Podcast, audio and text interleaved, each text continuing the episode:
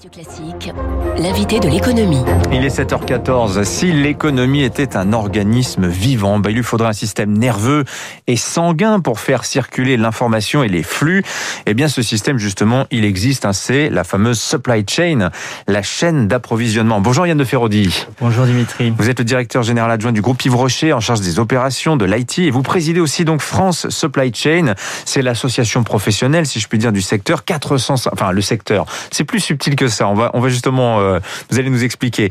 450 entreprises membres. On compte euh, de grandes entreprises comme Michelin, Renault, LVMH. Alors là, j'ai dit un secteur. C'est pas tout à fait ça la supply chain. Qu'est-ce que c'est exactement, Yann de Ferrodi La supply chain, c'est euh, c'est un bien, c'est un mot anglo-saxon pour dire hmm. finalement chaîne d'approvisionnement ou chaîne de valeur. Vous auriez pu vous appeler France Approvisionnement hein, d'ailleurs. Hein. Oui, mais alors le problème c'est que ça couvre en fait tous les métiers qui vont de ce qu'on appelle le sourcing, c'est-à-dire la recherche de fournisseurs, jusqu'à la distribution et la livraison euh, d'un produit fini, en passant donc par la conception de produits, euh, l'achat de matières premières, la transformation, le stockage, la préparation de commandes et le transport, bien entendu. Tout ça, ça représente entre 60 et 80% de la structure de coût d'une entreprise. Ah oui, quand même, c'est énorme. Alors, c'est un petit peu, si je puis dire, l'arrière-cuisine de toute l'économie, de tout ce qu'il y a derrière le nom de l'enseigne. C'est absolument stratégique et on a vu justement que pendant la crise sanitaire, c'est pratiquement tous les segments de cette supply chain qui, à un moment ou un autre, ont rencontré des difficultés. Hein. Oui, ça, c'est sûr que ça a mis en lumière tous ces métiers, en particulier les métiers euh, finalement euh, en aval de la chaîne, euh, le transport, la distribution, qui mhm. ont montré combien ils étaient importants pour nourrir les populations, transporter des vaccins, etc. Mais de plus en plus, on se rend compte que finalement, tous les problèmes que nous avons aujourd'hui, un certain nombre de problèmes qui peuvent se poser, sont finalement des problèmes qui peuvent être interprétés comme des problèmes de supply chain. Hmm. Alors, par exemple, les fameuses pénuries dont tout le monde parle en ce moment, grande leçon pour les entreprises. On a tout intérêt à bien connaître sa chaîne d'approvisionnement, même ses fournisseurs les plus éloignés, les plus indirects. Et alors, chose intéressante, en ont beaucoup parlé la semaine dernière de Toyota. Toyota qui est l'inventeur du just-in-time, hein, donc du flux tendu, bah, qui est l'un des rares constructeurs auto qui aujourd'hui n'a pas de problème d'approvisionnement. Pourquoi? Parce que justement, ils avaient connu ces, ces problèmes-là après Fukushima, et donc ils ont mélangé, si je puis dire, entre d'un côté stock stratégique et composants, euh, surtout des composants critiques, mhm. et évidemment maintien de cette chaîne de, de, de flux tendu.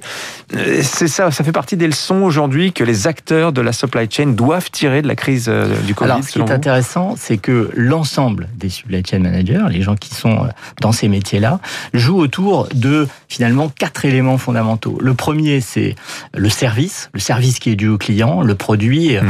qui arrive au bon moment, au bon endroit, aux bonnes hmm. quantités, dans les meilleures conditions de qualité et de coût. Et en un quart d'heure maintenant, c'est ce que le client demande. C'est incroyable. vous savez, on parlait euh, il, y a, il, y a, des années d'OTIF euh, on time in full, c'est-à-dire euh, la commande à l'heure et en complétude. Et moi, j'ai tendance à dire qu'en ce moment, c'est plutôt no time in full, c'est-à-dire tout de suite et bien sûr ce que j'ai commandé. Sacré défi. Hein. Bien, là, il y a, y a ce premier élément, c'est le service. Le deuxième, c'est ce qu'on appelle le, cash ou le stock. Donc, combien j'ai de produits pour euh, finalement euh, gérer la différence qu'il peut y avoir entre le rythme de production et le rythme de consommation. Hein. et puis, euh, bien entendu, il y a des, des éléments de coût euh, à quel coût je suis susceptible de, de, de réaliser ce service. Et enfin, le mmh. quatrième élément que nous, à France Supply Chain, nous, nous, nous voulons mettre en évidence, c'est le développement durable. Alors, autant les trois premiers éléments sont des éléments euh, avec lesquels on peut jouer, c'est-à-dire euh, certains préfèrent avoir un petit peu plus de stock comme vous le mentionniez, pour réaliser le service ou euh, parer à certains aléas. D'autres se disent on va euh, booster nos, nos, coûts pour avoir un service absolument impeccable et ultra rapide. Euh, nous, nous souhaitons aussi mettre en évidence que le développement durable, aujourd'hui, nos métiers ont été mis en lumière, ils doivent être plus exemplaires et ils doivent en fait montrer la voie vers euh, de la décarbonation, etc., etc. Alors cette fameuse supply chain verte, vous allez en parler, il y a un sommet mondial de la mobilité qui a lieu début juin. Euh, je crois que ça se passe dans plusieurs endroits de la planète simultanément. Ça, si c'est dans un, des enseignements de la crise, on peut faire des événements mondiaux en mêlant du présentiel et du distanciel. Il va être question de tous ces sujets. Alors, je note d'ailleurs que euh, comme modèle de la supply chain et peut-être de la supply chain verte, il y a une entreprise qui, dont le nom revient tout le temps, c'est Tesla. Qu'est-ce qu'on a à apprendre aujourd'hui de ce que fait Tesla, Yann de Ferrodi? Ah, ça c'est une c'est une c'est une bonne question parce que moi je m'interroge toujours aussi sur euh, le bilan carbone de toute la fabrication de de, de, bah ces automobiles. Ce qui est ce qui est intéressant c'est euh, c'est de voir combien euh, cette entreprise a été radicalement différente des autres, euh, bon, très disruptive en fait par rapport au métier, parce que les mhm. gens qui ont conçu ces voitures n'étaient pas des, des automobilistes, des, des finalement des, des, spécialistes de la conception automobile. En tout cas, ils sont repartis. L'ordinateur. Ils ont reparti, ils ont repris les choses depuis le départ en fait. Voilà, hein, exactement. Et puis ils ont intégré l'ensemble de, de, la chaîne, hein, mhm. avec euh, l'intégration finalement des composants critiques comme les batteries. Ouais. Alors quand on parle de supply chain euh, verte, vous, vous, nous avez montrer l'étendue de ce que c'est la supply chain. C'est pas juste mettre euh, des cartons dans un camion. C'est beaucoup plus compliqué que ça. Ça va juste de la conception du produit jusqu'à la livraison finale du client. Qu'est-ce qu'on peut faire de mieux aujourd'hui bah, que d'utiliser des véhicules euh, à batterie ou à hydrogène? Qu'est-ce qu'on peut faire de mieux que ça pour optimiser le processus afin d'alléger le bilan carbone de notre supply chain, Yann de Ferro Alors, je pense qu'il y a euh, des choses. J'aurais tendance à dire qu'il y a trois axes majeurs. Le premier, c'est euh, ce qu'on va appeler la conception elle-même de la supply chain. Donc euh, finalement, à quel niveau de coût je vais fonctionner, à quel niveau de stock je vais vouloir aller? et aujourd'hui, il y a énormément d'éléments qui nous permettent de, de penser qu'on peut faire euh, des progrès. On peut faire des progrès sur la mutualisation, c'est-à-dire est-ce que je vais tout seul dans mon entrepôt, est-ce que je vais livrer des produits tout seul dans un camion? Et on mhm. sait qu'aujourd'hui, les camions sont remplis finalement en moyenne à 50-75%. Ah, c'est euh, non, absolument. C'est c'est très euh, euh, c'est très surprenant, mais c'est une moyenne. Hein, les, Ça se fait dans le déménagement. On peut mutualiser l'emploi d'un 38 tonnes, par exemple, pour déménager deux trois personnes en même temps. L'idée, ce serait de le faire pour l'ensemble de l'industrie. Il y a la bonne nouvelle, c'est qu'il y a des initiatives remarquables. Il y a des choses qui existent, qui sont déjà faites.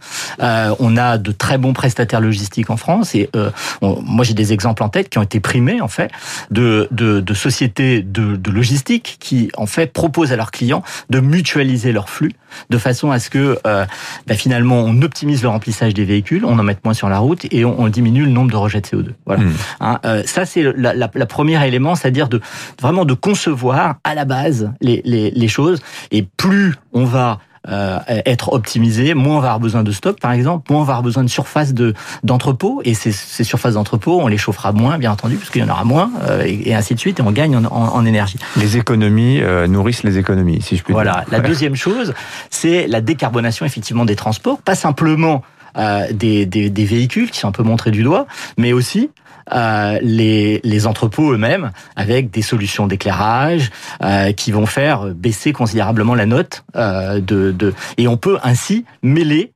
l'effort économique, donc finalement en monnaie sonnante et trébuchante, et les économies d'énergie et de rejet de CO2. Enfin, travailler les fondamentaux, c'est-à-dire former les gens former nos ressources à ces, ces techniques de plus en plus sophistiquées, euh, l'utilisation de la technologie, et puis avoir des données qui puissent être euh, mutualisées, qui soient, qui puissent être euh, disons, ouvertes de manière à faciliter justement cette mutualisation dont je parlais mmh. euh, précédemment. il y a un petit peu de l'influence de ce qu'on appelle en Inde le jugad, hein, là, vous savez, Exactement, la frugalité. La fameuse frugalité optimisée, mais c'est compliqué, hein, je on termine là-dessus parce que faut bien le voir, vous êtes aujourd'hui, vous, acteur de l'industrie, de la supply chain, pris dans une espèce de ciseau avec d'un côté un consommateur, on l'a dit, qui veut être livré en, en un quart d'heure à et des prix toujours plus bas, mais aussi des produits qui soient plus respectueux de l'environnement et des personnes. Euh, la camionnette du livreur, on veut que ça émette zéro CO2. C'est compliqué. Hein. Le consommateur est aujourd'hui euh, extrêmement contradictoire, Yann de Ferrodi. Hein. Il est, il est contradictoire, mais on peut aussi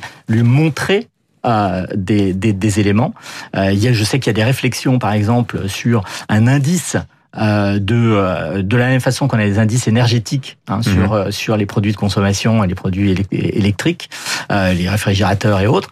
euh, on, on, on a il y a des réflexions aujourd'hui sur la, la mise en œuvre d'éléments euh, durables en fait en disant quelle est la durabilité de ma livraison. Est-ce que j'accepte de payer peut-être un peu moins cher? Euh, si je suis livré un petit peu plus lentement. Mhm. Et le, le livrer un petit peu plus lentement, ça suppose effectivement peut-être de consommer moins d'énergie, mais aussi d'être capable de mutualiser mieux et donc euh, Mhm. d'être plus vertueux. Ouais, plutôt que trois commandes par jour sur euh, un site de e-commerce, vous n'en faites qu'une seule. Déjà, ce sera un premier pas. Merci Yann Ouais. de Ferrodi d'être venu nous voir, le directeur général adjoint du groupe Yves Rocher, président de France Supply Chain, sommet mondial donc du 1er au 4 juin. Ça sera notamment pour vous, je crois, au Canada, hein, à Montréal. Alors hein. c'est Montréal, Paris et euh, Singapour en simultané, euh, virtuel et présentiel. Voilà, et pas à la même heure donc pour tout le monde. Merci d'être venu nous voir. 7h24 sur Radio Classique. Dans un instant, les titres de la presse. David